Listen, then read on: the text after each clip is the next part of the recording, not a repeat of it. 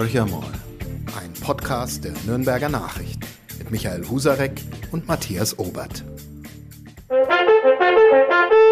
Die Schnäppchenjagd bei Freenet ist eröffnet. Ich hab euch zur Black Week sowas krasses vor die Flinte gelockt. Da will man sich einen Screenshot von der Rechnung als Trophäe an die Wand hängen. Das Samsung Galaxy S21 5G.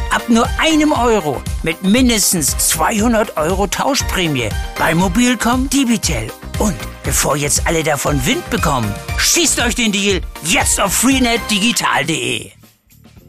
Hallo Michael. Hallo Matthias.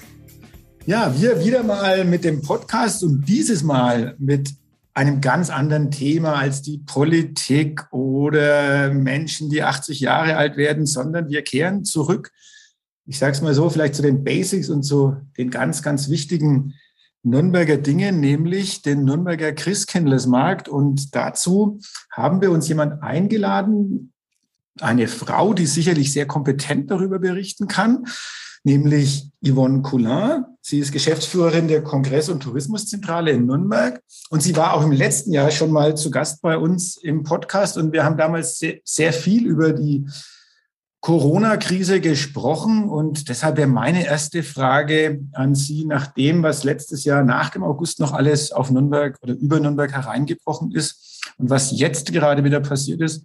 Macht es noch Spaß, in der Tourismusbranche tätig zu sein?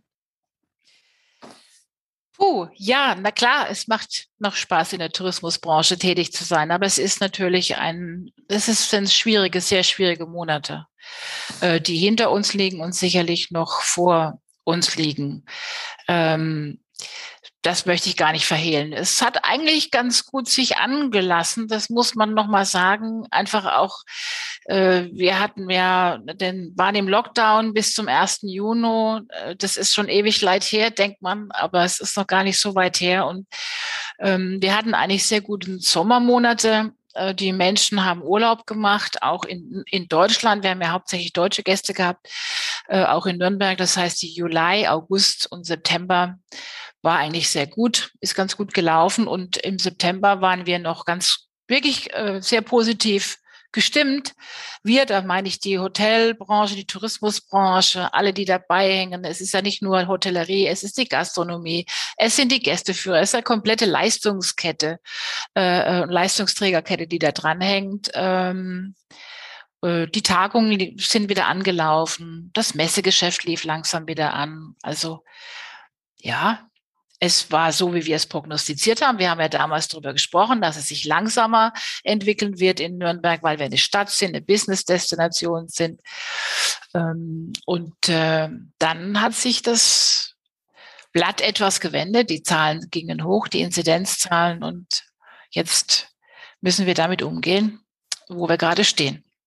Sie haben das mit einer, ja doch, durchaus traurigen Stimme jetzt äh, zum Besten gegeben, dieses Tourismusjahr. Es ist ja auch traurig, äh, nicht nur für diejenigen, die als Touristen nach Nürnberg kommen wollten, sondern auch für uns, die wir hier leben, für mich als Familienvater, für meine Kinder, für meine Frau, ähm, für alle, die gern auf den Christkindlesmarkt gehen. Der ist ja so ein bisschen auch in ihrer Planung schon ein, ein Anker, würde ich mal sagen, im touristischen Jahr der Stadt. Jetzt fällt er das zweite Mal weg. Ähm, Vielleicht da die erste Frage, halten Sie es denn für richtig, dass dieser Markt von Ministerpräsident Söder abgesagt worden ist?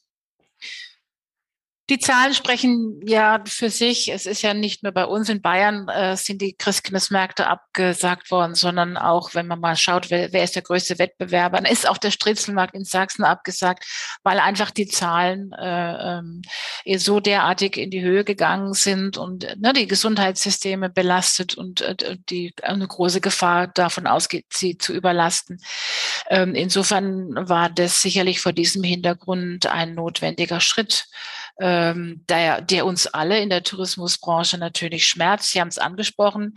Wir fangen im August an, äh, den Christkindlesmarkt zu vermarkten. Und das Marktamt ist ja zuständig für die Organisation, hat sich ja intensivst auch mit neuen Konzepten auseinandergesetzt. Ne? Wir wollten ja den Christkindlesmarkt erstmals etwas äh, entzerren und in der Stadt letztendlich da platzieren, um eben auf diese geänderte Situation der Rechnung zu tragen. Ähm, äh, insofern ist das äh, natürlich sehr, sehr schwierig für uns gewesen, aber die Zahlen sprechen ihre Sprache und ähm, wir müssen einfach das konstatieren, dass da entsprechend reagiert werden wurde. Ähm, und dass das natürlich sich nicht nur in der Stadt, sondern auch auf den Tourismus auswirkt, ist klar. Der Dezember ist für Nürnberg traditionell ein wichtiger Monat. Da kommen sehr viele Menschen aus nah und fern, um, um äh, in die Weihnachts- oder Adventszeit zu erleben. Und ähm, wir haben jetzt gerade eine Umfrage gemacht, aktuell gestern, wie hat sich eigentlich die Absage des äh, Christkindlesmarkts auf die Buchungen ausgewirkt, die Hotelbuchungen. Da kann man einfach sagen, dass äh, die zu 75 Prozent die Stornos reingekommen sind nach dem Freitag. Also mit dem Moment, wo die Absage kam, kamen auch die Stornierungen. Und das andere äh, ist auch, dass ähm, die Menschen aufgrund der steigenden Zahlen, die ja Land auf, Land ab kolportiert werden und kommuniziert werden, einfach äh, ihre Reise in die eine oder andere Stadt einfach absagen und nicht antreten, weil die Zahlen zu hoch sind, die Inzidenzzahlen. Aber die Frage, die ja erlaubt sein muss, kam das nicht viel zu spät? War das nicht voraussehbar? Also es gab ja schon andere Kommunen, die viel früher reagiert haben. In Nürnberg hat man versucht, mit einem Konzept durchzukommen. War das eine Fehleinschätzung? Also ich gehe nochmal zurück auf das Jahr 2020. Wir haben im August darüber gesprochen. Im August haben Sie damals noch gesagt, 2020, Sie sind zuversichtlich, dass der Christkindlesmarkt stattfinden wird. Und dann wurde er aber relativ im Vergleich zu diesem Jahr relativ frühzeitig äh, gecancelt. Jetzt hat man sozusagen darauf gewartet, bis der Ministerpräsident oder das bayerische Kabinett reagiert. War das vielleicht zu optimistisch oder die falsche Vorgehensweise? Naja, ich meine, es ist, da fragen Sie an der Stelle die falsche, äh, aber ich versuche nochmal eine Brücke zu schlagen. Äh, in, in dem Jahr 2020 im August, da waren wir, hatten wir keinen Impfstoff, da war das wirklich auch schwierig. Und insofern war die Erwartungshaltung äh, in diesem Jahr schon, dass wir mit einem Konzept, das sich angepasst hat an die entsprechenden Bedingungen, vielleicht eine Chance haben. Aber die Zahlen oder die Dynamik vielleicht an der Stelle, die hat ja, äh, war eine eigene Dynamik, die sich da auch entwickelt hat. Und äh, da muss auch reagiert werden an der Stelle. Ja, Sie sehen es ja auch, dass Dresden auch relativ spät reagiert also nicht spät, aber dass eben versucht wurde, alles Mögliche zu, zu, unternehmen, um eben diese Märkte oder den Markt stattfinden zu lassen. Aber am Ende ähm, muss einfach auch politisch reagiert werden, wenn das, die System oder das Gesundheitssystem oder die, die, die pandemische Lage es entsprechend erforderlich macht. Sagen wir mal so, es gibt keinen richtigen, den man fragen könnte, Frau Collin, weil ja keiner uns eine Antwort gibt. Der Oberbürgermeister schweigt, der Wirtschaftsreferent schweigt. Sie haben es jetzt immerhin berät erklärt, warum Sie schweigen. Irgendwie will da in Nürnberg sich keiner äußern. Aber sei es drum, ist nicht unser Thema heute, wenn wir auf diesen Christkindlesmarkt nochmal eingehen. Wir haben es gerade gesagt, ein ganz, ganz wichtiger Aspekt im touristischen Jahr. Ich drehe jetzt mal das Rad weiter. Gibt es denn nach Ihrer Kenntnis nun tatsächlich ähm, Betriebe, die die dicht machen würden. Das wird ja immer so kolportiert als, als äh, Möglichkeit, als Option äh, aufgetan. Wie viele Hotels haben denn diese Pandemie in Nürnberg nicht überlebt, mussten Betriebe schließen, weil die Wahrnehmung, die man als Mensch, der durch diese Stadt fährt, ich fahre da viel mit dem Fahrrad, ähm, ist ja immer eher die gegenteilige. Ein Hotel nach dem anderen macht auf. Also hat es denn irgendwelche Folgen gezeitigt, ähm, die, die, die Corona-Phase bislang? Ähm, das kann man so noch nicht sagen. Corona-bedingte Schließungen sind äh, zumindest mir so nicht bekannt. Ähm, das hängt auch damit zusammen, wie gesagt, dass natürlich wir, äh, es gab ja äh, Überbrückungshilfen auch für die Gastronomie und für die Hotelbranche, um das, um das, um, die Monate der Pandemie, Pandemie zu überbrücken. Und das hat ja auch gefruchtet und hat auch letztendlich dazu beigetragen, dass die Betriebe noch so an der Stelle sind. Ähm, auch das Kurzarbeitergeld, das muss man, braucht man nicht verhehlen, hat natürlich geholfen.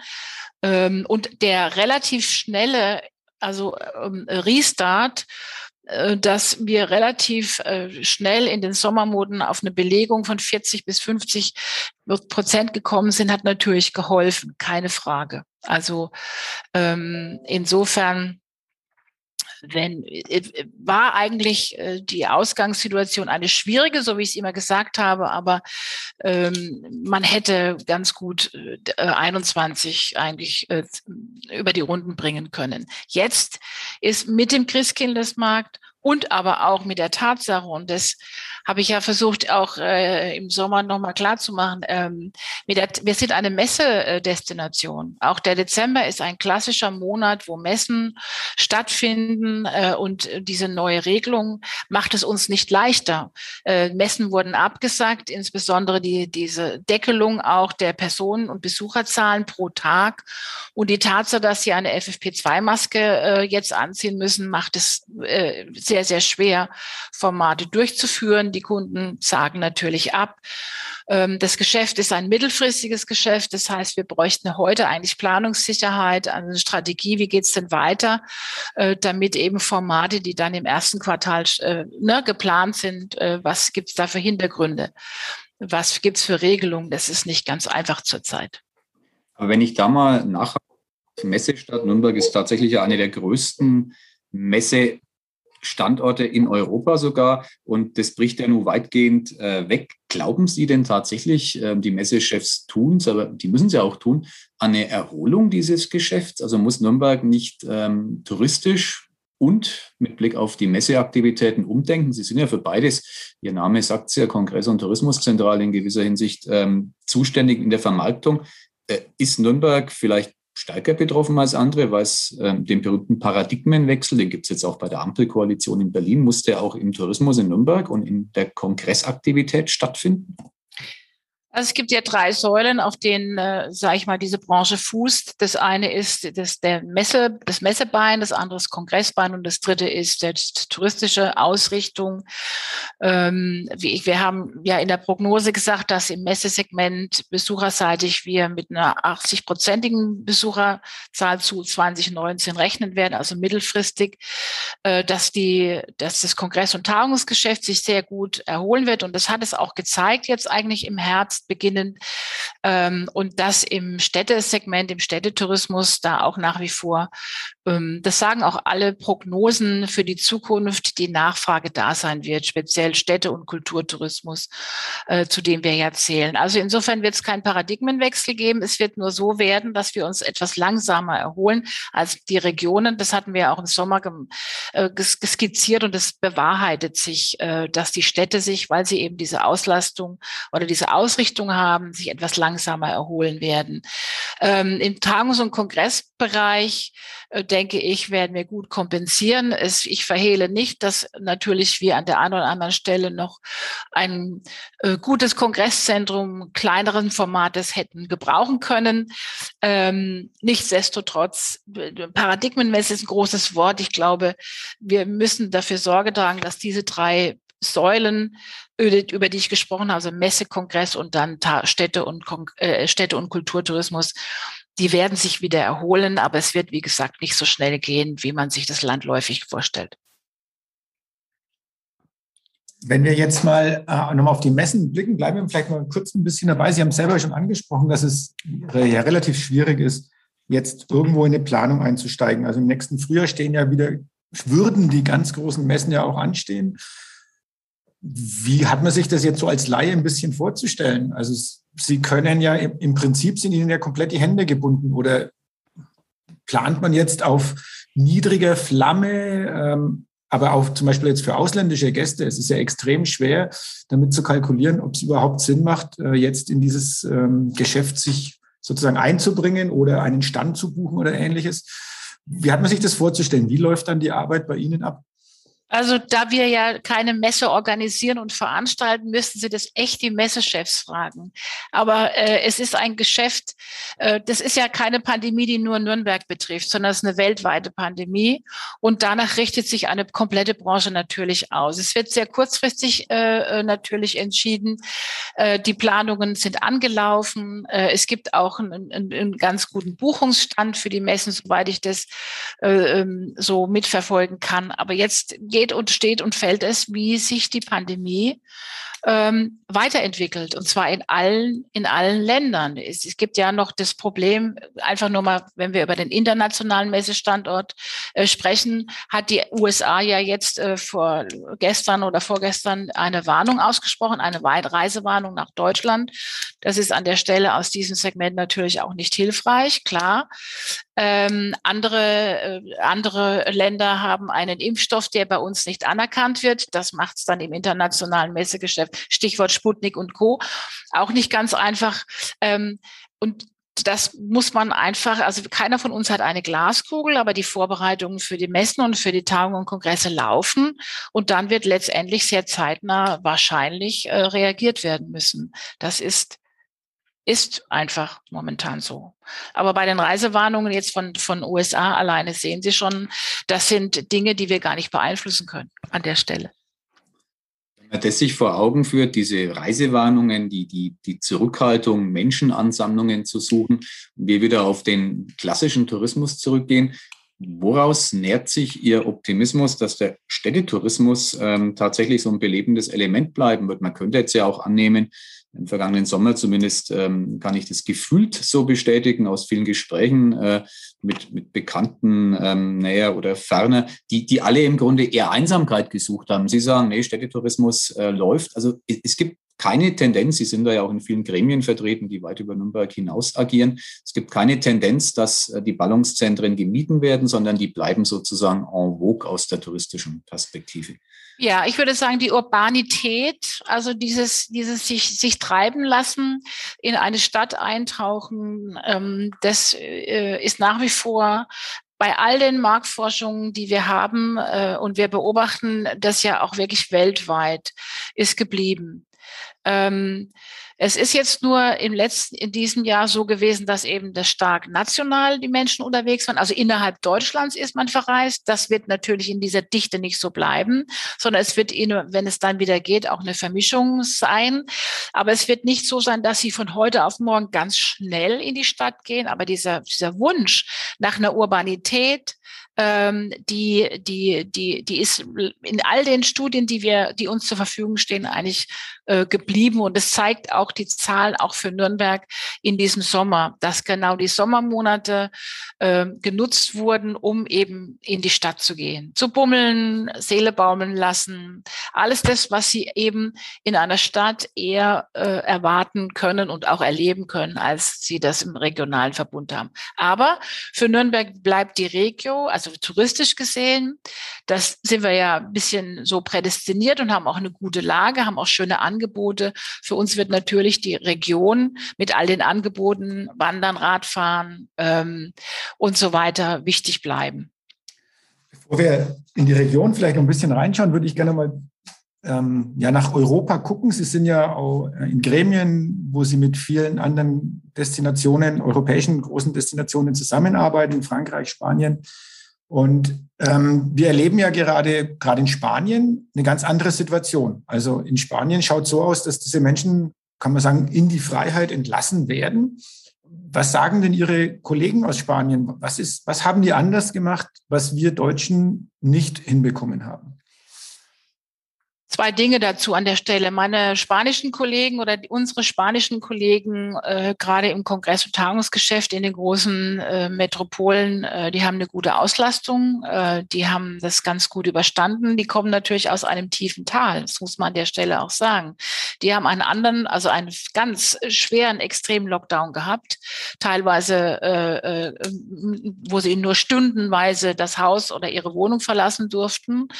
Das ist das eine. Und das andere andere ist, äh, dass sie natürlich ein andere, also dass die, äh, die Impfquote deutlich höher und schneller hochgegangen ist. Wir waren ja am Anfang gleich mit den Impfquoten und dann hat es ja in Spanien und Italien und auch Frankreich den Sprung gemacht. Und das heißt, sie sind einfach von der durch Impfung besser drauf und äh, können dann an, natürlich mit anderen mit anderen Regeln äh, an, am Markt sein und entsprechend äh, tätig sein.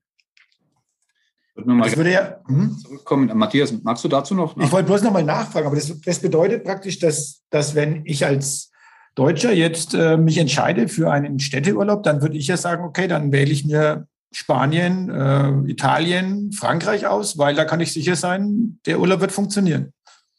Er wird funktionieren. Es sind andere, äh, andere Inzidenzzahlen, äh, wobei äh, das kann man jetzt nicht für ganz Europa immer sagen. Ja, es gibt Länder, die sind besser aufgestellt und Länder, die sind weniger gut aufgestellt. Ähm, aber grundsätzlich äh, ist europaweit haben wir mit der Pandemie zu kämpfen und die, äh, die einen Länder haben aufgrund der Durchimpfung einfach bessere Startchancen gehabt. Ich verschweige jetzt und bitte auch keine Äußerung dazu, dass ich am 23.12. nach Österreich reisen will. Mein persönliches Problem, Augen auf bei der Reisezielwahl. Ich sage trotzdem mutig, mutig. Ja, ja, ja ich sage, ich, ich sehe mich da noch nicht. Ich habe es als Reiseziel gewählt und würde aber nochmal gern zu uns in die Region zurück, Frau Kullern. Wir haben ähm, in Nürnberg ja immer wieder eine Diskussion, die aus unterschiedlichsten Sphären aufploppt. Ähm, die Stadt sei irgendwie so in diesem Butzenscheiben, Lebkuchen, Glühwein-Image ähm, ein bisschen heimelig, zu heimelig für eine Großstadt. Äh, touristisch wahrscheinlich ist das genau nach Ihrem Geschmack, oder? Also wie verfolgen Sie diese, diese Image-Debatte? Wir können die momentan, finde ich, wieder hervorragend nachvollziehen anhand der Frage, ob man äh, in den Innenhof der Kongresshalle ein Opernhaus interim platzieren darf. Da, da gibt es einige, ähm, die, die sprechen von tiefster Provinzialität angesichts der Nürnberger Debatte. Also es, es kommt gerade wieder was, meine These, ähm, was uns beschäftigt, uns Journalisten jetzt. Ist Ihnen das touristisch ähm, Jacke wie Hose? Sind Sie heilfroh, dass Nürnberg so ist, wie es ist? Oder hadern Sie manchmal mit diesem Image oder sehen Sie es vielleicht ganz anders? Also ich sehe, das, das ist so ein Image oder diese Butzenscheiben-Problematik, das ist, ich sage mal, sowas von alt äh, äh, argumentiert. Äh, das würden wir so nie stehen lassen. Und es ist auch nicht so. Wir haben ja, äh, ja eine digitale Kampagne gestartet, wo wir genau diese anderen äh, Aspekte oder diese neuen Aspekte dieser Stadt mal darstellen. Ähm, wir haben ja angefangen, ähm, in, in ein bisschen Nürnberg so in, in, in Quartiere einzuteilen, einfach um mal Lust zu machen, mal diese, was da gerade neu entstanden ist und neu gestaltet wird in der Stadt zu zeigen. Ja, der Weinmarkt war der Anfang, der hat sich verändert, äh, es wurde städtebaulich was getan, ganz andere Aufenthalts Lebensqualität entstanden. Mit dem Augustinerquartier ist wirklich ein völlig neues Quartier im Herzen der Stadt entstanden, wo ich, äh, also wo, also ich habe mit über Butzenschreiben in dieser Stadt noch nie gesprochen, aber wo ich einfach sehe, dass da ein ganz neuer Spirit kommt. Und da sind wirklich auch ganz neue äh, Initiativen da. Ähm, die Außenbestuhlung hat geholfen, dass es auch ein sehr urbaner Charakter ist, dass ich diese Stadt erleben kann.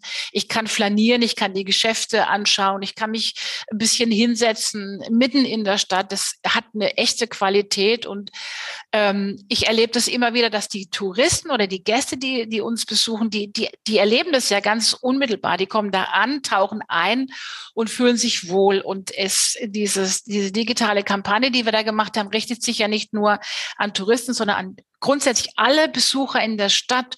Und das ist einfach schön zu sehen, wie viele Nürnberger aufgrund dieser Quartierskampagne einfach ihre Stadt auch neu entdecken. Und da ist von Butzenscheiben und sonst welchen Flares wirklich gar nichts mehr zu spüren. Also Sie merken, ich bin da sehr emotional, weil ich das Nürnberg nie so erlebt habe.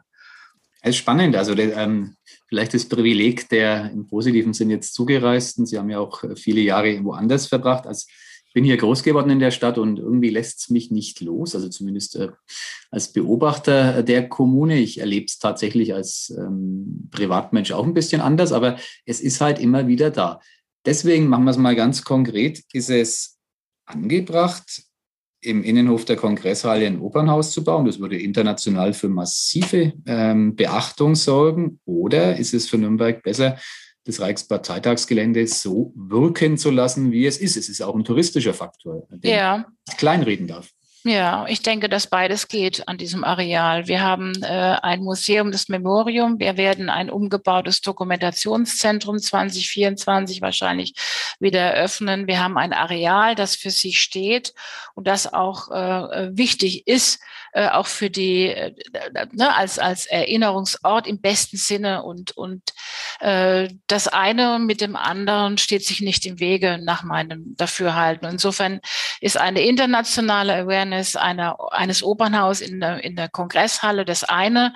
Und es kann aber auf der anderen Seite natürlich mit dem Dokumentationszentrum, mit dem Memorium als zwei ganz wesentliche äh, äh, Museen für die Erinnerungskultur und das Areal zusammenstehen. Auf jeden Fall. Also da sehe ich überhaupt keinen Dissens. Das heißt, ähm, erwarten Sie oder erhoffen Sie jetzt auch mit der Sanierung, Zeppelin-Tribüne und ähnliches, dass das nochmal so einen touristischen Schub bringen kann, weil sie sagen, okay, wir bespielen alle Plätze, die es hier in Nürnberg zu bespielen gibt und gilt. Ähm, oder ist es eher so ein Bereich, wo Sie sagen, da werden wir keine großen Sprünge mehr machen? Wie ist da so Ihre Perspektive oder Ihre Prognose für die Zukunft? Es geht, glaube ich, gar nicht um Sprünge machen an der Stelle, sondern es geht darum, dass äh, was ist denn eigentlich äh, äh, das, das Bild äh, Nürnbergs? Und wir haben noch einmal, wir haben zwei Museen, die wirklich außerordentlich sind und auch im internationalen, äh, in, der, in der internationalen äh, Welt äh, höchst anerkannt sind und äh, dieses Thema äh, sehr gut letztendlich dokumentieren und und mit in der Kombination auch mit dem Reichsparteitagsgelände und all den Facetten, die jetzt durch die Umgestaltung beziehungsweise durch, äh, die, ja, durch die Gestaltung äh, mit einfließen, ist es ein ganz wesentlicher Bestandteil Nürnbergs. Äh, und da geht es nicht um Quantensprünge im Marketing, sondern geht es einfach darum, dass wir an diesem Ort, in dieser Stadt das sehr gut vermitteln können. Äh, ähm, und dass uns das einfach auch, äh, dass es wichtig ist für eine Stadt wie Nürnberg. Sie dann schon, ähm, machen wir ein weiteres Museum, wenn wir das mal mit, mit dazu nehmen, jetzt das neue, also das Museum, Deutsches Museum, äh, das Augustinerquartier haben Sie angesprochen. Spüren Sie im touristischen Bereich da schon Auswirkungen davon? Oder ist das eher so was, wo sich jetzt gerade mal die Nürnberger und das Umland dran gewöhnen und äh, das äh, als äh, Besucher wahrnehmen? Also äh, die, das Museum an sich, beziehungsweise die, die Zahlen, die Besucherzahlen sprechen ja ihre Sprache. Ich weiß es nicht ganz genau, wie viel, aber auf jeden Fall äh, ist es eine sehr, sehr große Resonanz. Ähm, das heißt, es ist eine neue Facette, es ist eine andere Facette im Angebot der Stadt. Und das ist sicherlich was, was aus, aus touristischer Sicht natürlich äh, ähm, wichtig ist. Es geht äh, beim Deutschen Museum um die Frage, wie, wie wird Zukunft gestaltet. Äh, da ist ein Museum, das sich mit, der, mit diesem Thema auseinandersetzt. Aber es gibt auch das Josefs äh, ja, von Fraunhofer, wo, wo, wo, wo ein Besucher erlebt, hier setzt sich eine Stadt in Bereichen mit Zukunft und Fragen der Zukunft auseinander. Und das ist eine wichtige Facette in, in, in der Positionierung, auch in der Vermarktung der Stadt. Dann kann ich nämlich weiterspielen und kann sagen, es gibt ein Museum, wo über Zukunft geredet wird. Es gibt es Josefs mit dem Innovationslabor und es gibt zahlreiche Forschungseinrichtungen bis hin zur äh, neu zu entstehenden zu, äh, Campus. Äh, ja, und da kann man das Thema Zukunft übrigens dann auch im Tagungs- und Kongressbereich sehr, sehr gut mit einbringen. Also es sind immer Facetten einer Stadt, oder Innovationen, wie jetzt zum Beispiel das neue, das Deutsche Museum, die dann in anderen Bereichen auch der touristischen Branche sich niederschlagen. Also ich würde den Bogen sehr weit spannen und der hat auch seine Legitimation, weil wir können da einfach authentisch bleiben und das einfach schön dokumentieren. Diesmal ein bisschen Öl ins Feuer und erinnere ans Bratwurstmuseum, das kürzlich eröffnet hat. Ja, gehört auch zur, zur, zur Genese der Stadt, ganz klar. Ich meine, äh, äh, und es ist einfach äh, auch eine Facette äh, von Nürnberg. Und da bin ich noch nicht bei den Butzenscheiben, sondern ich bin bei einer klaren kulinarischen Kompetenz. Äh, Sie wissen, dass ich das auch immer so, äh, auch wir glaubwürdig auch vermitteln können. Ja, und da ist auch das Bratwurstmuseum natürlich äh, ähm, äh, ein, ein Element dabei. Aber es ist nicht nach hinten oder rückwärts gewandt, sondern da geht es ja im Bratwurstmuseum, geht es ja einfach äh, um ganz andere Aspekte auch. Äh, und insofern äh, kann ich, ist es gar kein Öl in irgendein Feuer, sondern das hat auch seine Berechtigung. Ich mit Yvonne Collin und lerne deine Stadt neu kennen. Vielleicht ein Motto für die Nürnbergerinnen. Genau, es war nicht Öl ins Feuer, sondern es waren drei auf den Rost gelegt und jetzt von Frau Kunar ins Brötchen verpackt. Und ähm, ja, liebevoll herübergereicht.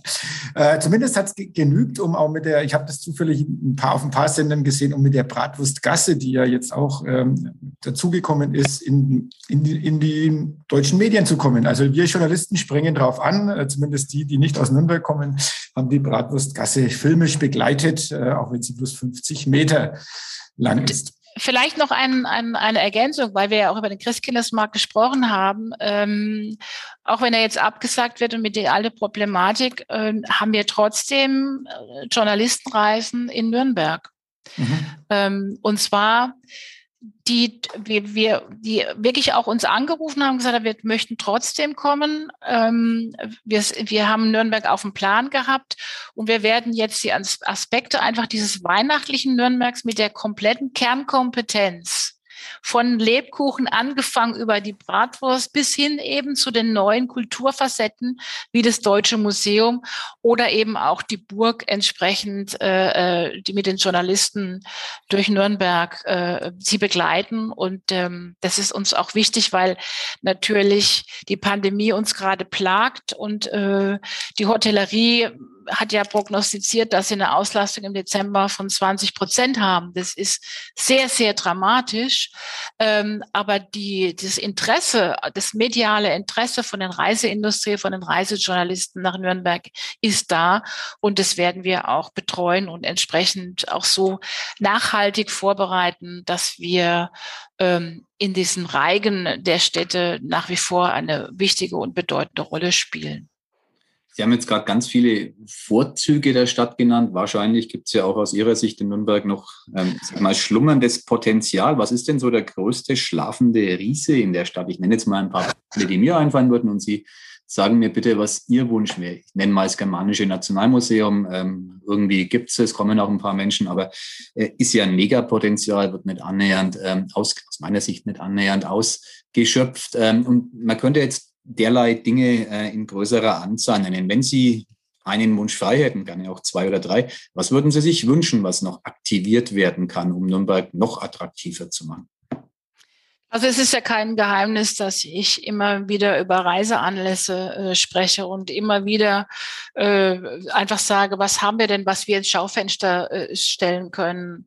Da muss ich die Dürer-Ausstellung 2012 bemühen. Das ist jetzt fast neun Jahre her, die das, diesen Charakter hatte, dass wir neues Publikum für Nürnberg haben begeistern können. Also wenn ich einen Wunsch frei hätte, dann wäre es natürlich an die Museen äh, in Nürnberg gerichtet, dass man man sich solchen großen Ausstellungen, nicht jedes Jahr, ich bin da gar nicht vermessen, aber einfach nochmal vor Augen führt, dass diese diese Ausstellungen Reiseanlass sind und ich denke, dass wir mit dem germanischen oder aber auch den begleitenden Häusern äh, genügend ähm, Hintergrund hätten. Das, dazu bedarf es aber eben einer Ausrichtung und es bedarf auch einer, einer finanziellen, äh, soliden Ausstattung, dass solche Ausstellungen in dieser Höhe und dieser Größe in Nürnberg stattfinden können. Matthias Ober wird es gern hören, der muss ja künftig nicht mehr nach Wien fahren, um Dürre zu sehen. ähm, Hätte man Geld auch in Nürnberg gelassen, keine Frage. Ja. Aber äh, ich kann es ja nur bestätigen. Äh, das war unglaublich, was, was diese Ausstellung an, an Publikum angezogen hat. Ähm, und ähm, wenn man sich mit den Leuten dort unterhalten hat, kommen wirklich dann aus aller Welt. Und äh, ja, wäre schön. Wäre auch schön, wenn wir in Nürnberg damit glänzen könnten. Aber ich habe noch einen anderen schlafenden Riesen im Petto, Michael. Du ahnst wahrscheinlich welchen. Aber der schläft noch länger, Matthias. Der noch ganz Wir haben ja, äh, ich fand es so schön, die, die Frau Collard spricht von den vielen Facetten, die ja Nürnberg anzubieten hat. Und das ergibt dann immer ein schönes, äh, rundes Bild. Und jetzt äh, müssen wir natürlich auch mit Ihnen zum, zu guter Letzt, ähm, weil ich merke schon, Sie, Ihr Optimismus ist ja nicht geschwunden. Und ähm, deswegen die Frage, schlafender Riese, erster FC Nürnberg. Schläft er noch? Wacht er bald auf? Ist der irgendwann mal ein Thema, wo Sie touristisch ausschlachten können, weil er wieder in der ersten Bundesliga spielt? Ein Bundesliga-Club ist für jeden Touristiker, da springt jeder Touristiker, springt das Herz. Das ist doch ganz klar. Ah, super, super, super. Ich habe aber keinen Fußball. Also der Fußball, den müssen Sie woanders suchen. Äh, aber natürlich ist, äh, ist ein, ein Bundesliga-Club ist wichtig in der, in der Positionierung, keine Frage. Ähm, aber wie weit und wohin das führt und wann, das Leider können, können, andere besser beurteilen. Leider können unsere Zuhörer ihren Gesichtsausdruck nicht sehen. Irgendwie konnten wir ja schon erahnen, wo das hinführt, aber jetzt mal der breiten Zuhörerschaft vorenthalten. Ja. Okular glaubt nicht an den Aufstieg in dieser Saison. Das lege ich ihr jetzt mal in den Mund. Das habe ich nicht gesagt. Ich habe gesagt, ich habe keinen. Es ist keine Fußball. Ich hab, bin keine Fußballexpertin. Wirklich nicht. Wir nehmen diese Falschbehauptung zurück und ich lege sie mir in den Mund. Ich glaube da nicht dran. Okay, Herr Husarek, da bin ich einverstanden. Aber ich bleibe optimistisch. Tabellenplatz 4, das ist äh, perfekt, äh, um noch nicht so optimistisch zu sein, aber wir sind auf einem guten Weg. Und es wird der Aufstieg werden und dann werden zukünftig äh, Tausende von Fußballfans natürlich in Nürnberg übernachten, weil es so schön ist und man natürlich gerne auch eine Nacht oder zwei Nächte dranhängt, wenn man schon zu dem wunderbaren Fußballspiel fährt.